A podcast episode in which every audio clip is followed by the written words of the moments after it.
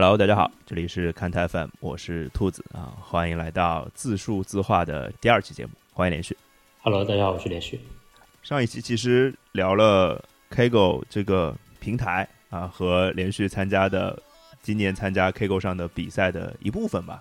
就说好的要聊三个比赛嘛，对，其实其实上一次聊的这个比赛，呃，就是呃 NCAA 的这个疯狂三月的这个比赛，呃，算是连续觉得参与的比较深度的，然后也也战绩其实从女篮上来说也挺厉害的嘛。那今天我们就聊一聊剩下这两个比赛啊。那剩下这两个比赛，呃，一个是这个赛马的比赛，赛马比赛你是没参与是吧？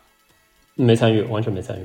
完全没参与，那你就给大家我们稍微解释一下，因为这个我其实也挺好奇，因为赛马这个东西我是真的不懂啊，完全不懂，嗯就就也也没有什么看过任何跟赛马有关的比赛，完全没有看过。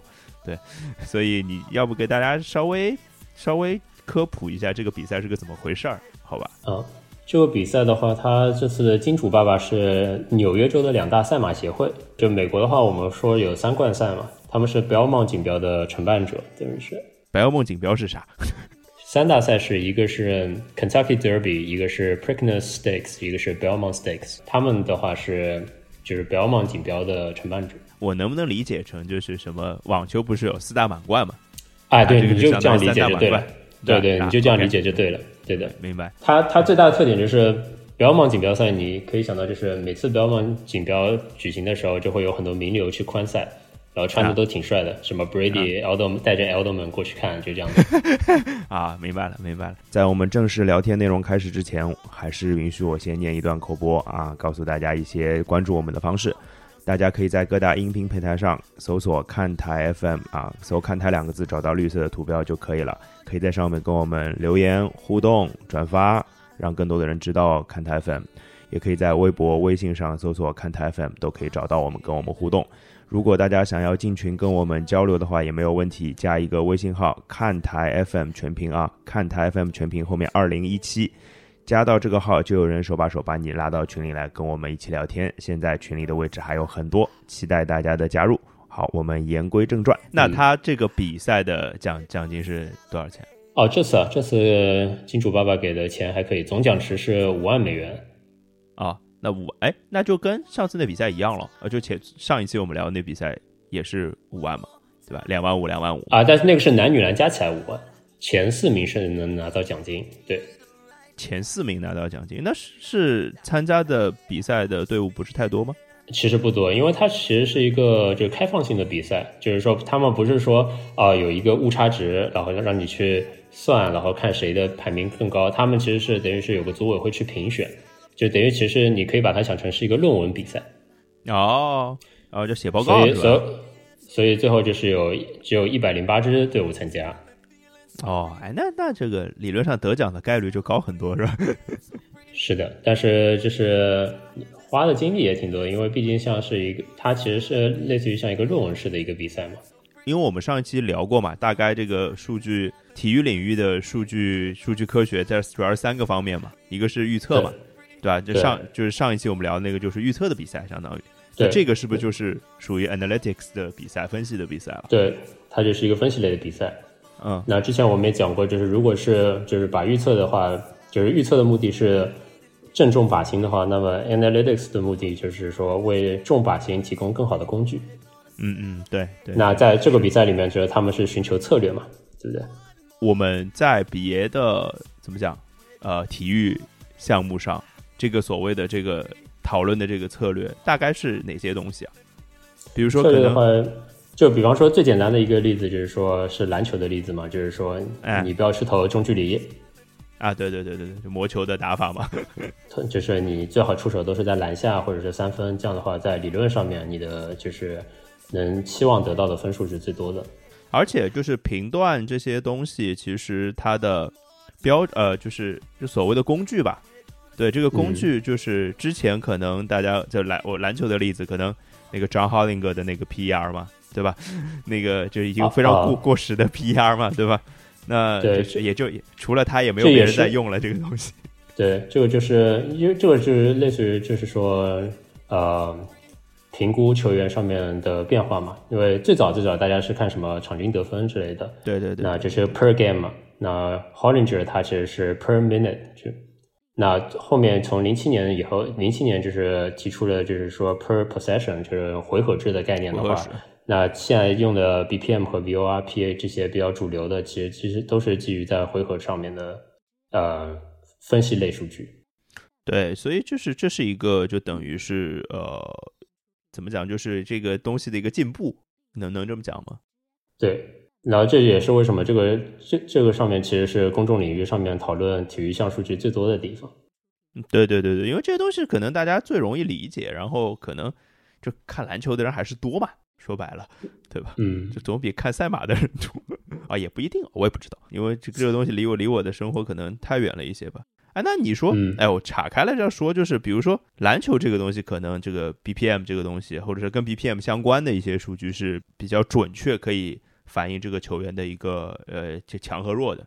那比如说棒球上一般是用什么东西来分析呢？棒球上的话，就是就早期的 Moneyball 他们就是用上垒率嘛，对吧？对对对对对，说发展到后面就各种数据出来，就比如说更好的一个打击数据，比如说是 WOBA 或者 WRC 这种东西。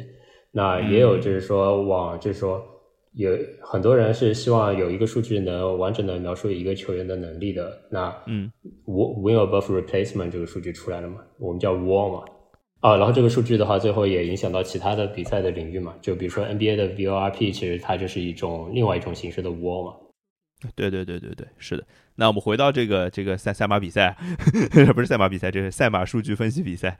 那他的比赛的目标是是是是哪些？有哪些东西？就是他到底比什么？你你刚刚说是写论文，那写什么论文嘞？它是非常开放性的，然后主办者是给了两个方向，一个是赛马的伤病预防的分析，因为赛马很金贵嘛，其实。是是是是是是是是是。少伤一点的话，其实这个在经济上面的话还是挺不一样的。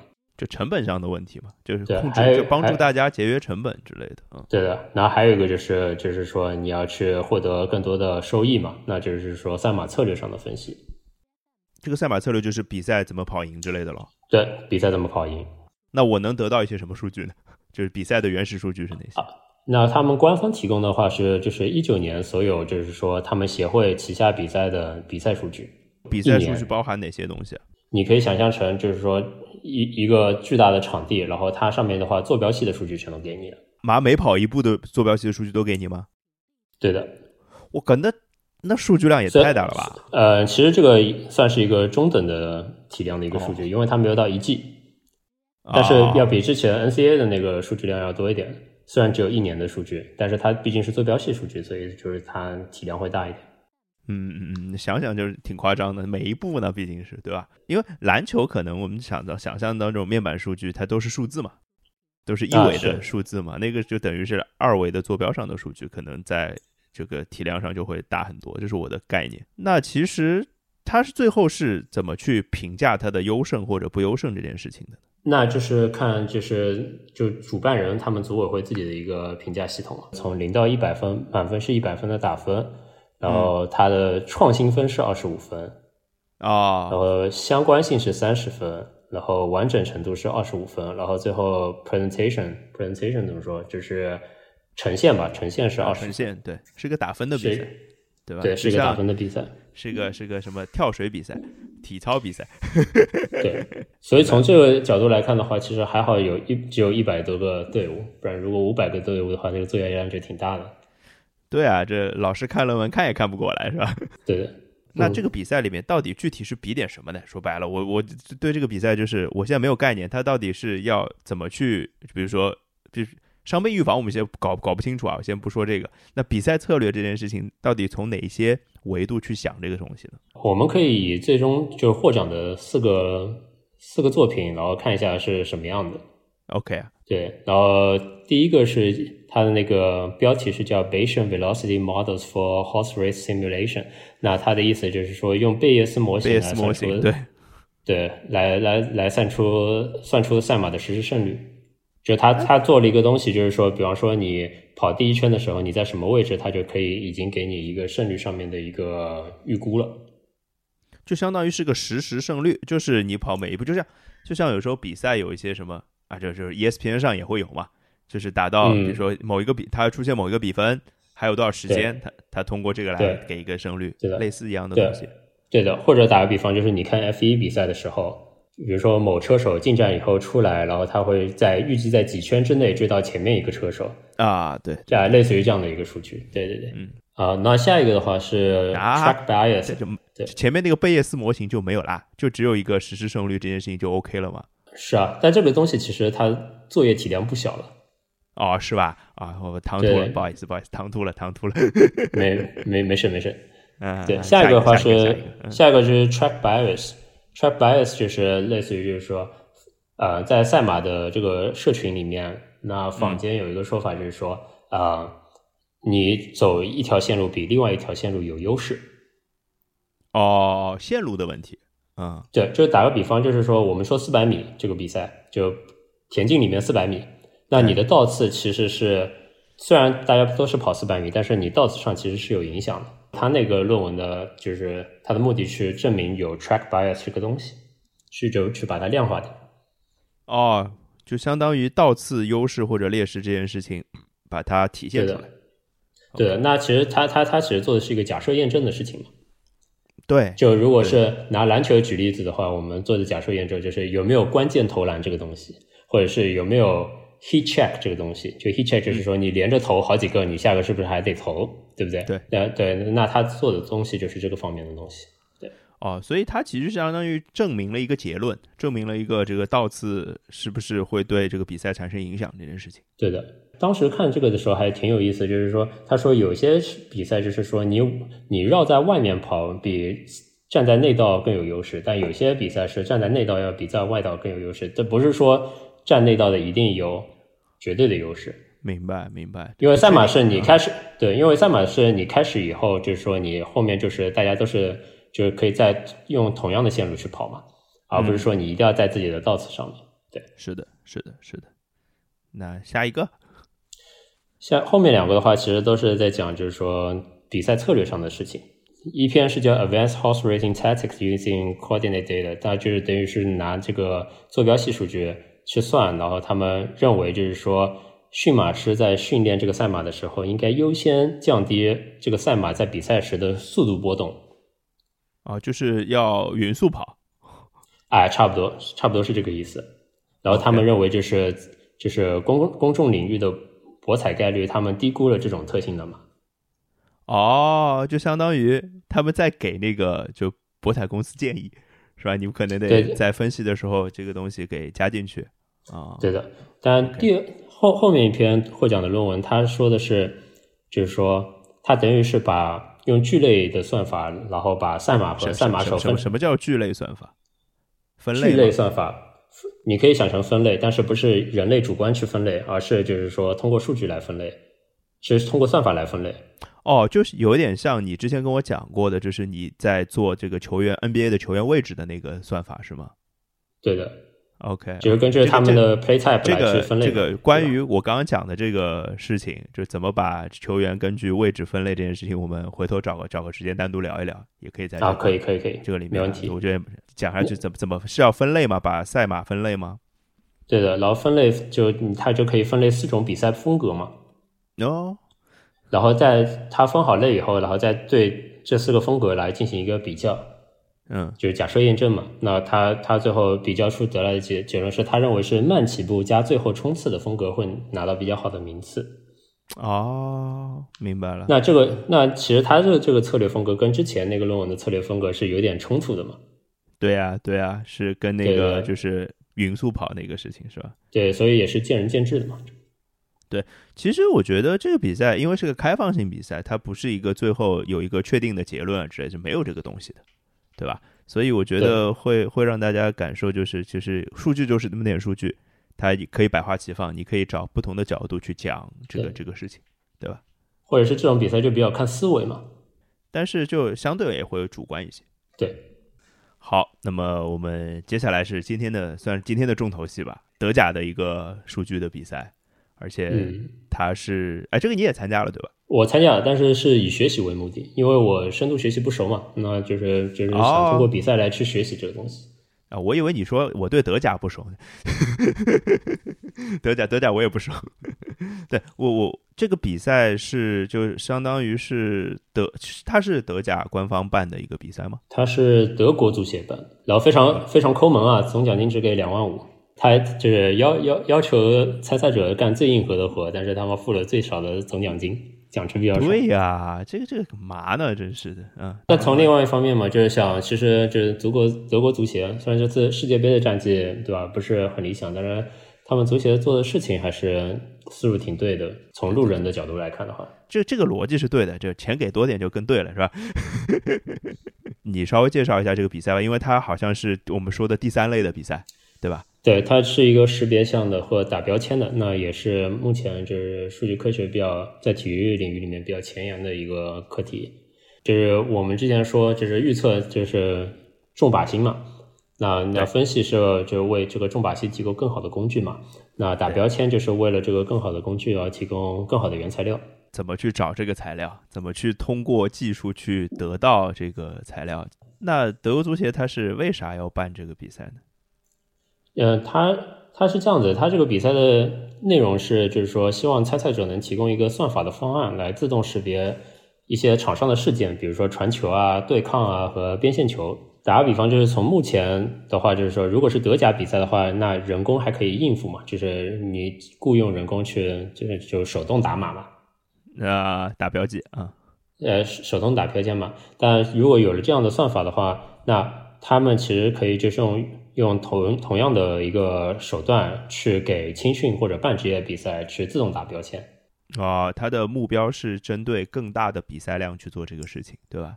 对对对，那这样的话，就是如果是呃从长远来讲的话，就是更容易去识别有所谓有才华的球员吧，有天赋的球员吧，能能这么理解？哎，那现在比如说我们去打标记这个事情，都是怎么做到这个东西的？呃，以篮球为举例子嘛，就是我们目前就是说手，就我们不会说这个是打标签，就是说所谓的就是数据记录，记记记数据，对对对对对，对，就比如说你比赛有技术台，然后他记录这是助攻，这是篮板，这是三分，对不对？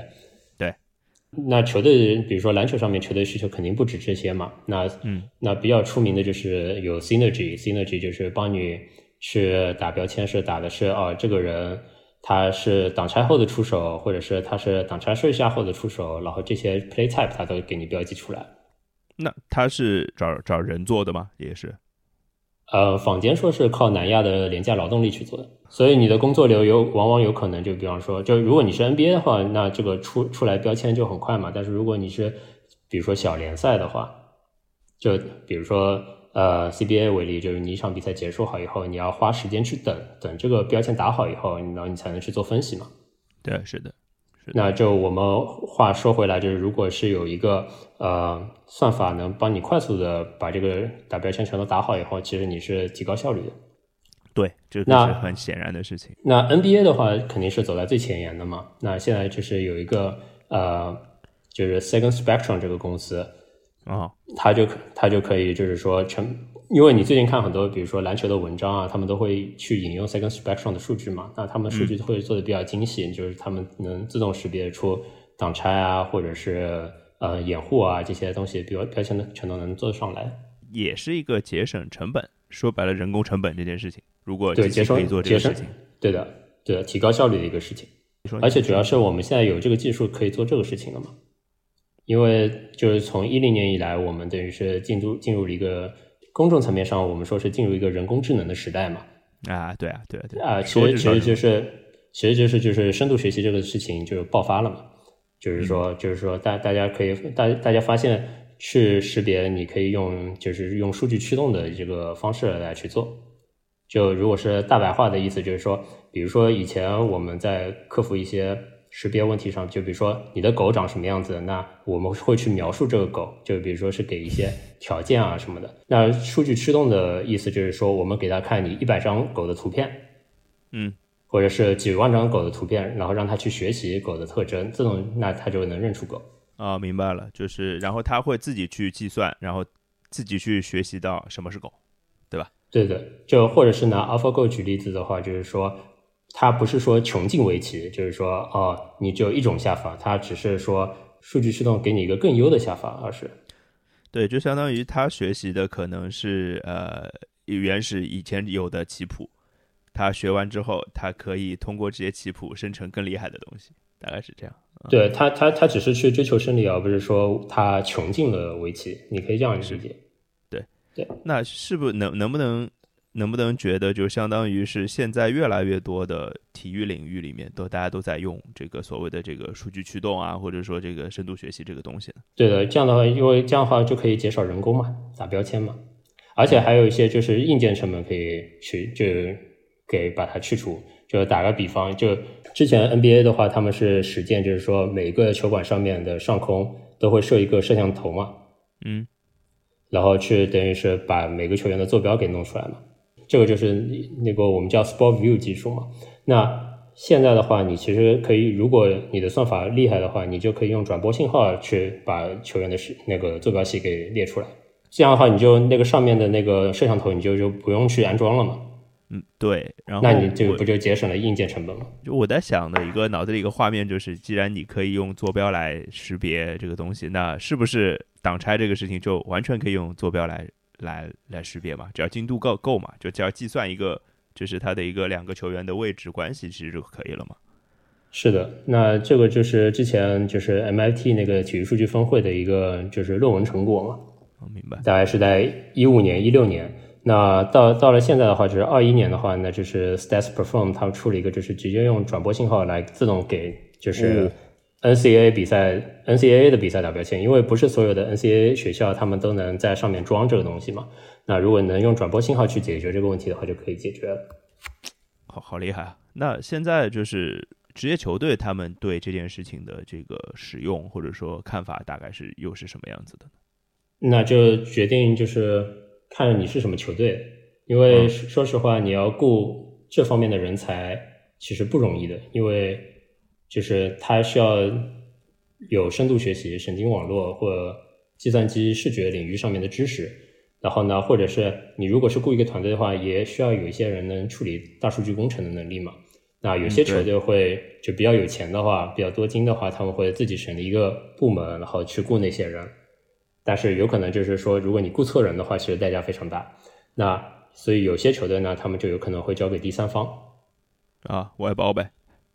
对，就比方说现在呃，美国那边有一个蛮厉害的叫 Zealous Analytics 这个这么一个公司啊，然后他们会给就是说球队提供第三方的数据服务。就是我是不是现在感觉就是这样的公司会越来越多啊？其实很小，因为你的客户就这么一点。啊，但是就是他可能会有更多的潜在客户在那边嘛，就是如果大家都会使用，就是愿意在在深度学习的这个领域里边花钱的话，呃，这个是不同的问题。就比方说，就是说，如果是为球队服务的话，你其实是不希望自己给所有球队服务的，因为你是要帮自己服务的球队取胜的。对啊，但我说所谓的第三方的这样的公司，它其实就是可以。可以有多支多支就球队成为它的供应，呃，它成为多支球队的供应商嘛，相当于。是的，就如果你是单纯的打标签的服务的公司的话，你可以服务所有球队。但是如果你是提供策略的话，像 Zealous 它是提供一些策略方面的东西。就比方说他们 MLB 的话是有严格控制自己球队的数量的，就是说，因为 MLB 的话是有呃，应该是六个 division 嘛，六个分区，它每个分区只服务一支球队，他们的准则是这样的。其实很多其他公司是比较专注于这样的，比如说亚马逊，比如说 ESPN，因为他们要转播嘛，他们要提供就是为消费者提供更好的体验。是。那他们在在这上面其实是花了很大的功夫。就比如说亚马逊的话，他们有一个就是说能把视频上面的转播信号，然后变成转换成二 D 的一个平面上面，然后还发了论文，所以就非常厉害。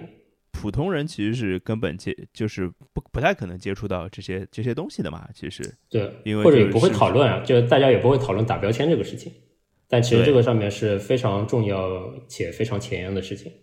就如果你有一个算算法能完美的识别出啊，就是不同的挡拆类型，就是挡拆类型细致的全，就是比如说 zone 对 zone screen 或者是 flare screen 全都能识别的话，那这个其实东西是非常有价值的嘛，对于球队来说。别说对于球队有价值了，这个就我对我都有吸引力。我觉得对我本人就我觉得能很快的看明白这些东西嘛，就其实也省省事儿啊。对吧？就啊看数据的时候也是。那是不是就是对 Kaggle 来说，它其实它就是给人做这个东西嘛？啊，它其实就是等于是帮德国足协办办事儿嘛，因为德德德国足协他们想要个方案，然后开个帮他们去实现。对，那那德国足协他给了什么东西呢？啊啊，那个数据集吗？它数据集其实就是是它的数据集其实其实分两个部分，一个是视频，比赛视频是就比如说四场比赛的录像，它分成八个半场，所以就你有八个半场的视频文件，OK 然后以及就是就是他们的事件标签，就是说这个半场里面发生了什么，他们有一个就是时间点的一个标签，然后他们去标注这个时间发生了什么。这个时间点细致到什么程度？比如说是从几秒到几秒这这个这个这这个区间发生了传球，啊，那那它有定位到位置吗？没有。没有定位到位置，他只是想让你识别事件。你可以想象成，就比如说，如果你有一个方案了以后，然后他们最后应用的话，就是说一个球探他要调取这个球员所有的传球画面，那他就可以就是他们打好码以后，他只要去筛选，然后他就可以看到这个人在传球。对，就其实是一个更方便大家去，就是怎么讲，检索调取一些，对对对对，检索，对对对对对。就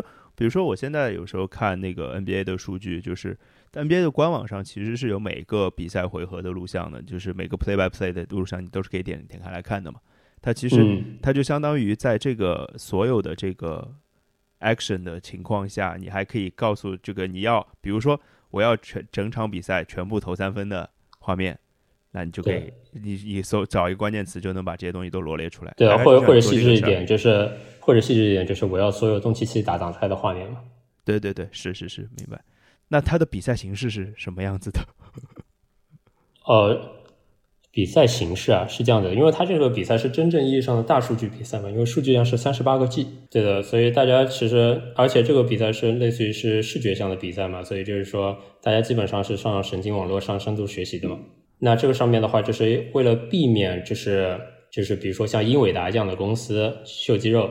就是说，如果你的显卡够多的话，那就说明你的算算力够强，或者你的云够多的话，你有钱去支付这些云的话，那你的算力就强嘛。为了防止这个军备竞赛，就是说开口要求所有人都要在自己的那个就开口自己的资源上去做这个方案。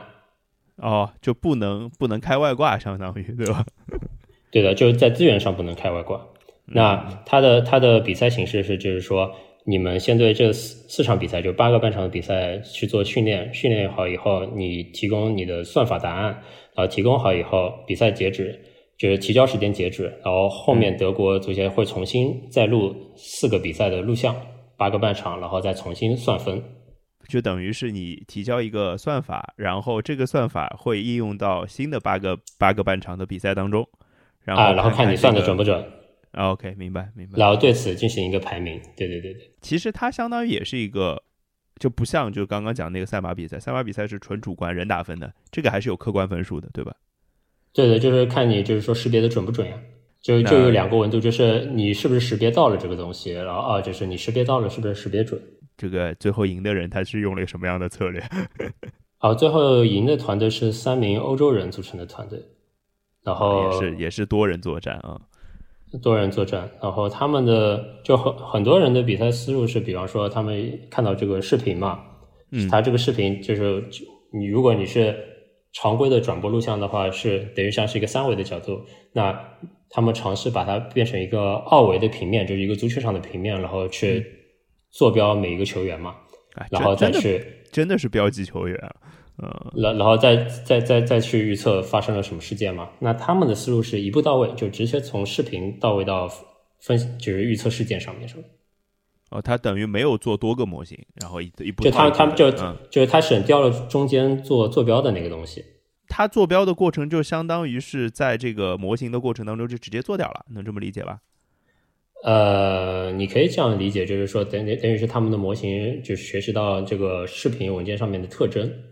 嗯嗯嗯，好对的。那如果是从专业上面说来说的话，就是他们把视频信息整合成二点五维的卷积层，然后喂进预训练预训练的神经网络里面进行预测，这样子。好了，好的，听不懂了，太高级了，太高级了没关系太高级。他们就是他们其实表现的非常好，因为是呃他们一场五十分钟的半场视频，他们花了二十五，他们的那个算法能花二十五分钟就做好识别的工作，所以还是挺、哦挺有效率的。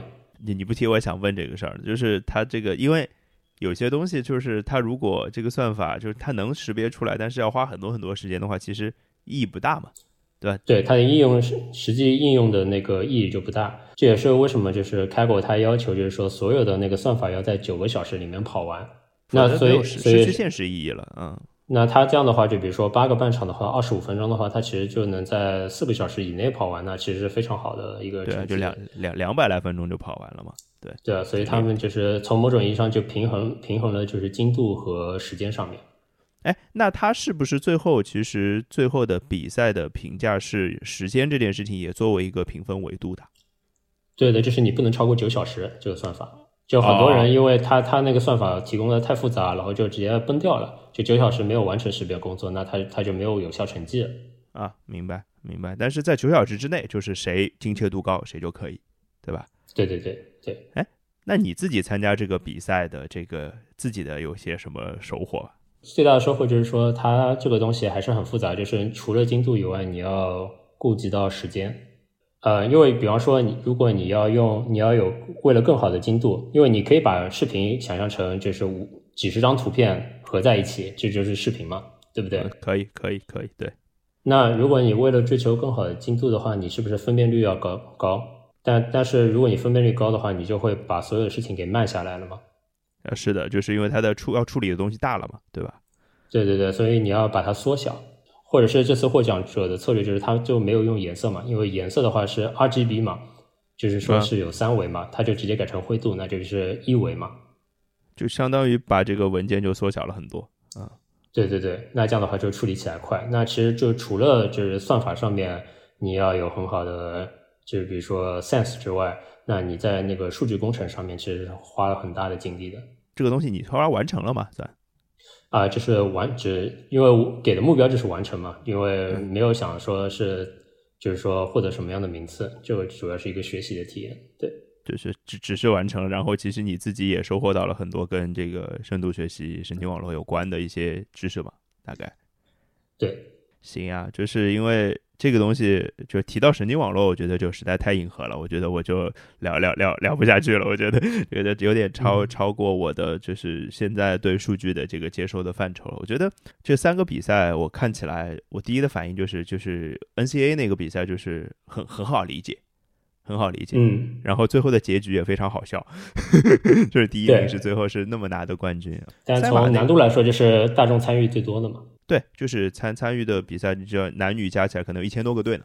对吧嗯，那个就像呃赛马那个比赛，其实我我我更更会把它觉得是一个是一个是一个就是开放式的，就是写写文章，说白了就是就是你看嗯把、就是把数据去通过一个不不同的角度去做一个分析，这个我觉得我也能理解，嗯对比比角度嘛，或者说或比那些就是切入点之类的。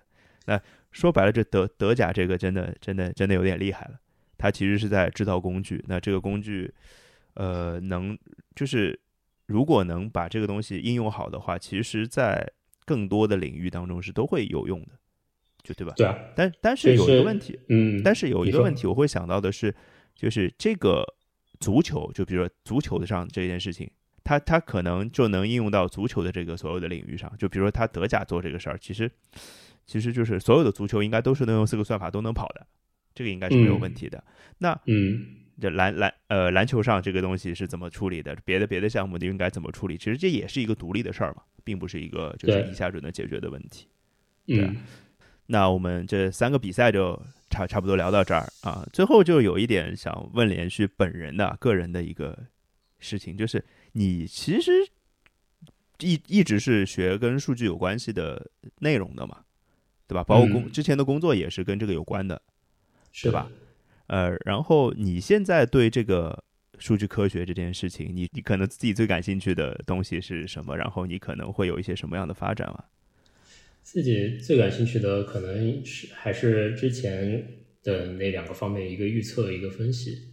嗯嗯嗯，就比如说，就是你能通过数据分析找到一些 insights，其实这个能获得的满足感还是很大的。然后的话，其实识别的话也是有兴趣，但是就是有时候就是必须要意识到，就是说做什么事情你得会什么。啊，就就是基础嘛，或者说背景这个匹配不匹配是吧？就对，数据科学就是还是是你懂多少知识，你就能做多少事情。我跟你平时聊的比较多的，可能或者说我我们自己平时身为一个体育爱好者啊，可能对预测和分析这两件事情，其实分析反而更多，因为预测这个东西，我觉得我自己自己不是那么的就。对我来说，预测就是胡说八道。我就是有有可能有时候做节目也讲预测这个事情，但是有时候也会为了一些节目效果啊之类的口口不择言，也有这个我必须检讨。那对你来说，这个预测其实就是一个纯理性的这个这个事情，对吧？那分析这个事情，我我们俩可能就聊得更多了。我们有时候会讲到就怎么去看待一个球员，其实等等等等，就用哪个数据去看待他。对，而且你之前也做了一些，就是可能你自己更擅长的领域的一些分析，这个我们好像也也都交流的挺多的。那你肯定也会往这个方向再接着走下去嘛，对吧？嗯，差不多。嗯，那最后的话，我觉得我我在想一个问题啊，这可能因为因为我是个老师嘛，举例啊，比如说我有一个学生啊，可能或者以前的学生嘛，他现在二十来岁，那他也是非常喜欢。数据这个方面的内容，那你觉得你会给他提一些什么小小的建议吗？首先的话，就是看他想要什么。如果你是做分析类的话，那你很有可能是在球队工作，那其实你有可能就是整天生活在胜负世界中。那如果你是就是说做识别或者是打标签这上面的工作的话，你有可能是在更上游的上面，那离胜负世界远一点。那可能心态上面会相对轻松一点。那还有一个就是，就是说，呃，你要意识到，就是说，你想做什么样的课题，你就要得有什么样的知识。那做识识别的话，那像深度学习啊这些东西都是绕不开的。那这个东西必须会，所以要看他想做什么样的内容。就是说到底，你会多少，你就能做多少。好，还有一个最最后一个最重要的一个就是说，你一定要会编程，因为现在基本上就是体育领域里面的数据分析工作的话，你这个一定要会 coding，不然你是无法做这个工作的。对，其实说白了就是你有如果打打仗的话，你手上的武器库更厉更厉害的话，就事实上你的竞争力就是比别人要多的，或者说更强大的。嗯，那。今天这期差不多就聊到这儿，然后我觉得这期或者这两期节目其实都都挺，这可能是一个 中文中文博客里面很很少出现的一个选题。那就为什么把这两期作为这个自说自话的开头？就是还是想想做一个标准，就是我们可能就是一个那么那么一就是自说自话的一个节目，然后我们也也是一个比较硬核的节目，就确实没有那么。容易听懂的节目，然后，但是如果你对这个东西真的是非常感兴趣的话，我欢迎欢迎大家跟我们一起来交流。我觉得交流这个事情是很有意思的。如果大家是同道中人的话，那我们之后可能还会去做一些可能更在数据方面可能更更让大家。能听明白的，或者说更大家更容易入口的节目吧，可能呃，关于这刚刚其实提到的篮球方面的这个东西，其实也是可以聊的，对吧？那今天差不多就到这儿，连续，好吧？这个我们再准备准备一些新的选题，到时候再跟大家见面吧，好吧？今天就到这儿，拜拜。嗯，好，拜拜。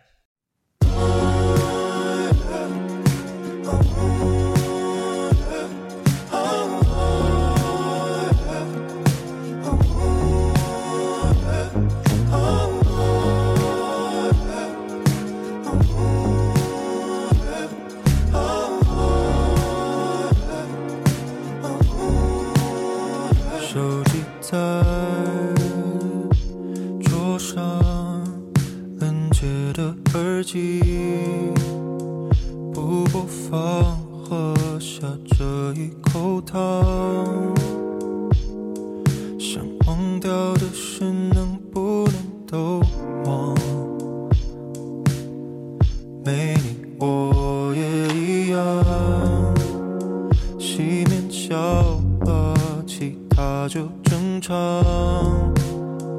不快乐的事情虚惊一场，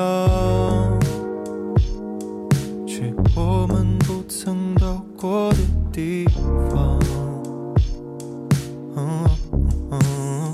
How crazy。